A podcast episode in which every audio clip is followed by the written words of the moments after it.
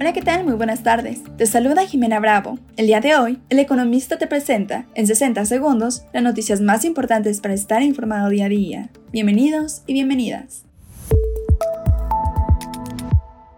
En primer plano, la economía mexicana tomó nuevamente impulso en noviembre pasado, acercándose así a un crecimiento anual que podría ser mayor que la tasa de 3% pronosticada por el gobierno federal, de acuerdo con información divulgada por el INEGI.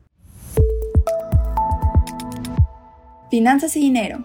Las remesas captadas en México lograron que 2.2 millones de personas salieran de la pobreza, de acuerdo con una investigación del Banco Interamericano de Desarrollo. Empresas y negocios. México no solo se convirtió en el principal proveedor de autopartes para Estados Unidos, sino que continúa ganando participación en el mercado al suministrar el 43% del total de compras que realiza dicho país al mundo, esto hasta el tercer trimestre del 2023, destacó la industria nacional de autopartes.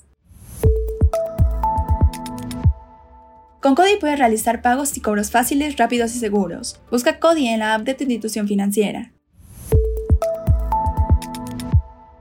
Mantén informado con el economista. No olvides seguirnos para no perderte tus 60 segundos de noticias. Hasta mañana.